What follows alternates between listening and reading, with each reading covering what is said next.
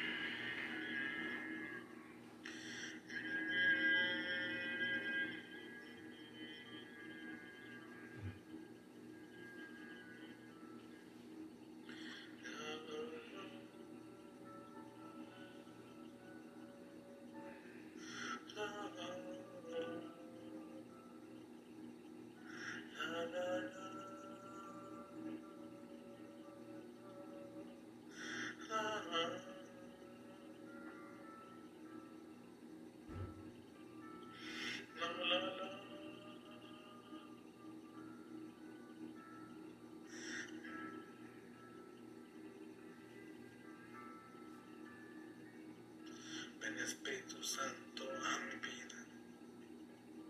Ven Espíritu de Dios en este momento. Solo tú y yo en este momento. Solo tú y yo en este instante. Solo tú y yo, Espíritu Santo, aquí juntos, conectándonos de espíritu a espíritu, conectándonos con el Padre a través de ti, conectándonos con el Hijo a través de ti, Espíritu Santo.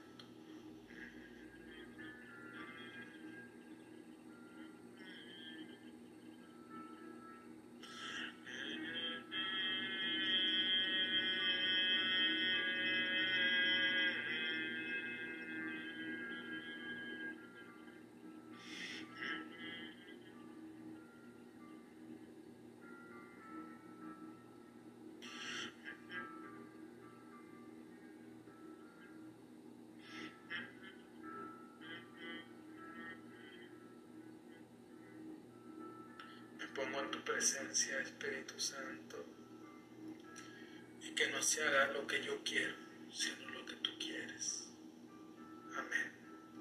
Te compartiré ahorita el capítulo número 3 de Primera de Reyes, de los versículos del 1 al 15. En el versículo número 1 Salomón emparentó con Faraón, rey de Egipto, tomó a su hija por esposa y la instaló en la ciudad de David hasta que terminara de construir su casa, la casa de Yahvé y la muralla en torno a Jerusalén. Aquí vemos cómo Salomón emparenta con la hija del faraón, ya que en ese tiempo los faraones no daban a cualquiera a su hija, ya que Salomón se estaba haciendo un hombre poderoso, se estaba haciendo un hombre famoso, y es por eso que el rey Salomón le da a su hija, porque como te dije, los, los faraones no con cualquiera emparentaban. Debería de ser un rey muy poderoso, una persona en verdad muy famosa. Entonces, aquí vemos cómo él estaba cumpliendo tres preceptos. Emparentar, hacer la casa de su esposa y terminar de construir la casa de Yahvé y la muralla en torno a Jerusalén. En estos tiempos el pueblo ofrecía sacrificios en los lugares altos porque todavía no se había edificado la casa de Yahvé. Aquí vemos que todas las personas que hacían algún sacrificio iban al cerro, iban a los lugares altos y allí ofrecían todos los sacrificios que ellos querían. ¿Por qué? Porque todavía no se había edificado la casa de Yahvé.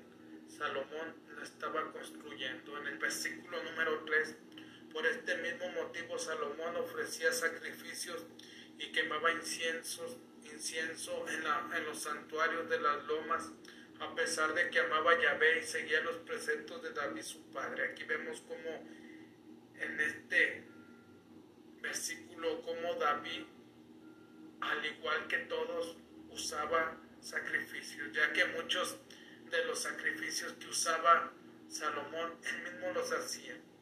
No mandaba a hacer a nadie en hacerlos, él mismo hacía sus sacrificios y quemaba incienso para Yahvé en los santuarios de la loma. Después, años después, el sacrificio en los santuarios de la loma iba a ser o fue que Yahvé ya no los permitía, ya no los permitía, ya no los permitía años más tarde.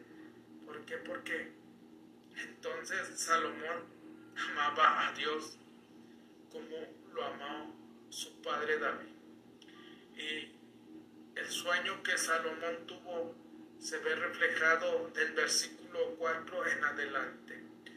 El rey fue a Gabaón para ofrecer allí sacrificios, pues ese era entonces el más importante. Del santuario de las lomas, sobre ese altar Salomón ofreció muchos sacrificios, unos mil holocaustos. Aquí vemos como el rey iba a Gabaón y allí, como te dije hace unos minutos, él mismo ofrecía sus sacrificios, ya que él mismo los hacía. ¿Por qué? Porque para él era muy importante el santuario de las lomas y sobre ese altar Salomón ofreció más de mil sacrificios, más de mil holocaustos. En el versículo 5, y en Gabaón se le apareció Yahvé en sueño durante la noche y le dijo, pídeme lo que quieres no sé, pero yo hace algunos años tuve un sueño raro, un sueño que no he sabido todavía interpretar. En ese sueño me acuerdo claramente que yo era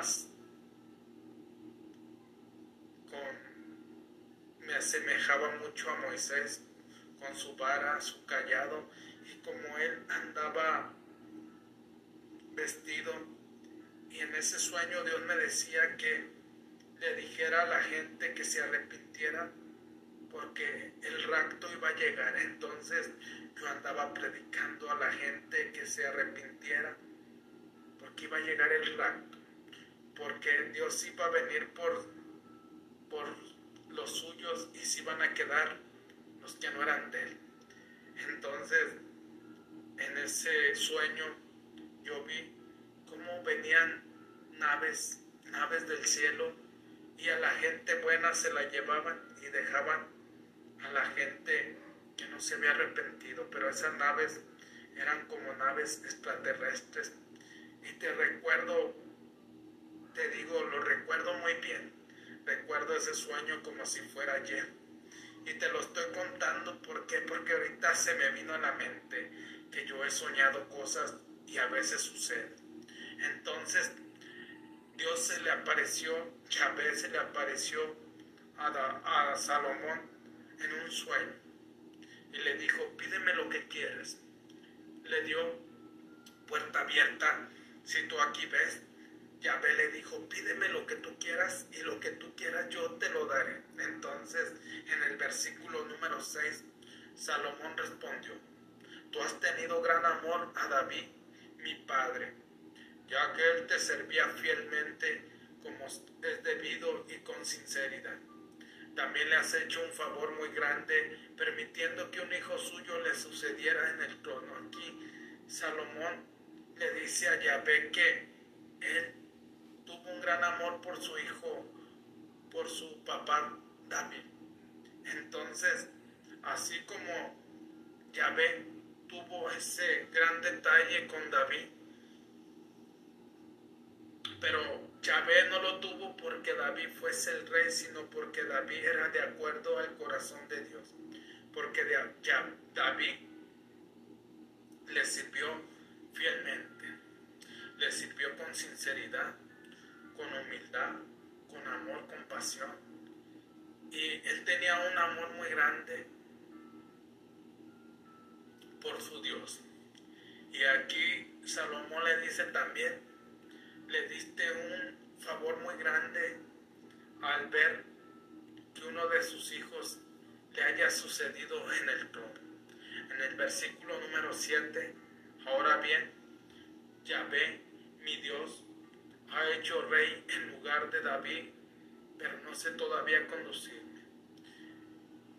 Salomón era todavía un, muy joven, no sabía cómo, cómo seguir adelante.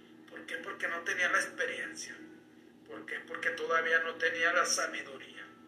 Es cierto, quizás el Espíritu de Dios ya estaba en él, pero había el momento oportuno para él poderlo activar. Y en este sueño Dios se le manifiesta, ya que Dios se manifiesta de muchas maneras y muchas veces no comprendemos, no entendemos porque somos seres humanos, no podemos comprender nuestra mente pequeña, una mente infinita.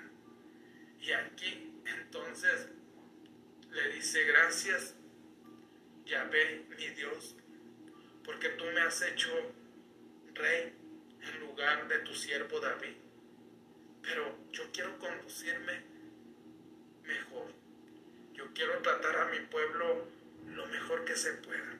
Yo quiero ser un rey justo. Y entonces en el versículo número 8 le dice, soy muy joven para estar al frente del pueblo que has elegido, pueblo tan numeroso que no se pueden contar. Aquí le dice otra vez Salomón a, Yahvé, soy muy joven y quizás tú en una parte de tu vida has dicho, Señor, yo soy muy humilde, soy muy pobre para servirte. No sé leer, no sé escribir. ¿Cómo te voy a servir? Si soy un ignorante. Y aquí pasa lo mismo con Salomón. Salomón le dijo, soy muy joven para estar al frente de tu pueblo, ya que tu pueblo es un pueblo muy, numeroso, es un pueblo que no se puede contar. Y por eso, Señor, no sé cómo dirigirlos, no sé cómo llevarlos a tu presencia.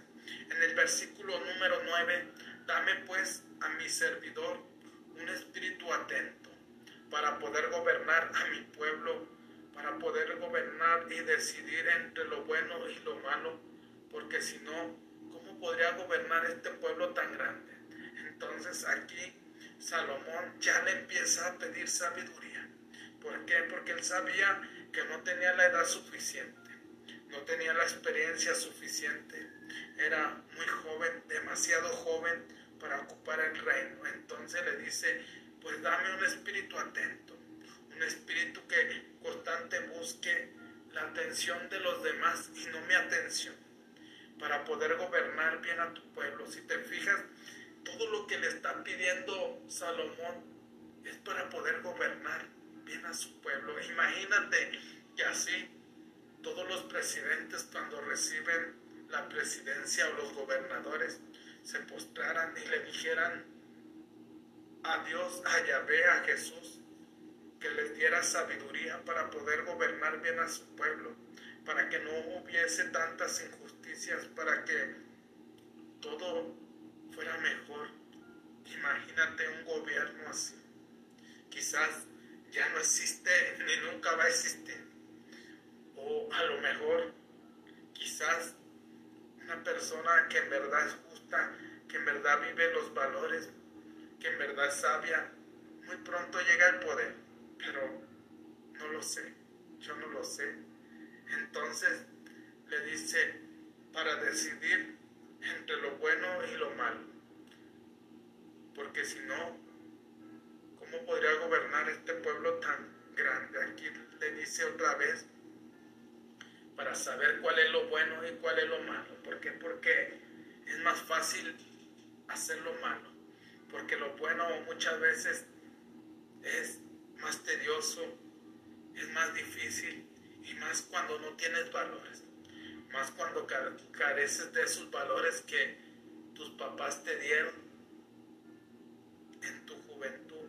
Y es por eso que muchos gobiernos, muchos políticos, muchos sacerdotes, muchos pastores se corrompen. ¿Por qué? Porque al estar en el trono, al estar al frente, entonces dicen, yo cómo voy a servir a estos? Mejor me sirvo a mí y me vuelvo a servir a mí. Y, y entramos en el super yo, yo aquí, yo allá, y yo todo, pero nos olvidamos del pueblo, nos olvidamos de las personas. Y por eso Salomón pidió sabiduría porque él sabía que no tenía la capacidad, él sabía que no tenía las palabras, que no tenía las herramientas para poder gobernar un pueblo tan grande. En el versículo número 10, a Yahvé le gustó que Salomón le pidiese una cosa así. Imagínate tú la alegría que Yahvé, que Dios sentía. ¿Por qué? Porque Salomón no le pidió riquezas. Porque Salomón no le pidió las mejores mujeres, las mujeres más hermosas. Simplemente le pidió sabiduría. Por eso Dios estaba gustoso. ¿Por qué? Porque Salomón le había pedido una cosa que quizás en todo el tiempo que Dios llevaba, llevaba gobernando el mundo desde la creación, quizás nadie se lo había pedido. Y es por eso que, que Yahvé estaba feliz. En el versículo número 11 le dijo y le dijo, no has pedido para ti una larga vida, ni has pedido riquezas, ni la muerte para tus enemigos, sino que has pedido inteligencia para gobernar con rectitud. Aquí te vuelvo a repetir las palabras que Dios le dijo a Salomón. No has pedido para ti una larga vida. ¿Por qué? Porque constantemente todos estamos en pedir y pedir y pedir y le pedimos a Dios. Pero muchas veces no merecemos eso que pedimos. Muchas veces no hacemos eso que pedimos por los demás. Ya que en el dar está el recibir. Ya que en el servicio está el recibir también.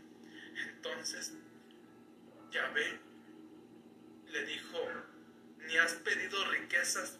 Si te fijas, en ningún momento Salomón le dijo, yo quiero ser el rey más rico del mundo.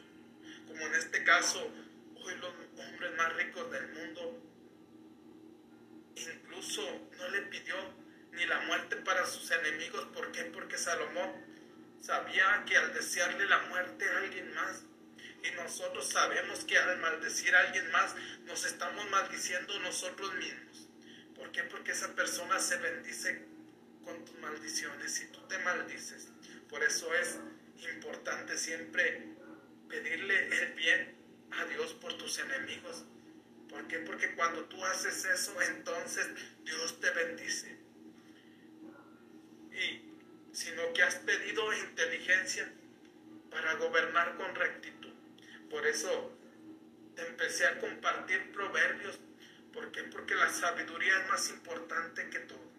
Si tú eres un hombre, una mujer sabia, créeme que a donde tú quieras que vayas, vas a dejar una huella auténtica. A donde quiera que tú vayas, la gente se va a sentir honrada contigo. ¿Por qué? Porque la sabiduría supera el oro, porque la sabiduría supera las perlas, porque la sabiduría supera todos los millones de dólares, de euros que haya en este mundo. Solamente le pidió esto, inteligencia para gobernar con rectitud. Si estas palabras nos las grabásemos en nuestra mente y cuando estamos en la empresa donde trabajamos o cuando estamos en nuestro proyecto, en nuestro negocio que estamos haciendo, hacemos las cosas con rectitud, con justicia, con valores. Quizás avancen más lento, pero tarde o temprano esa lentitud se va a convertir en éxito.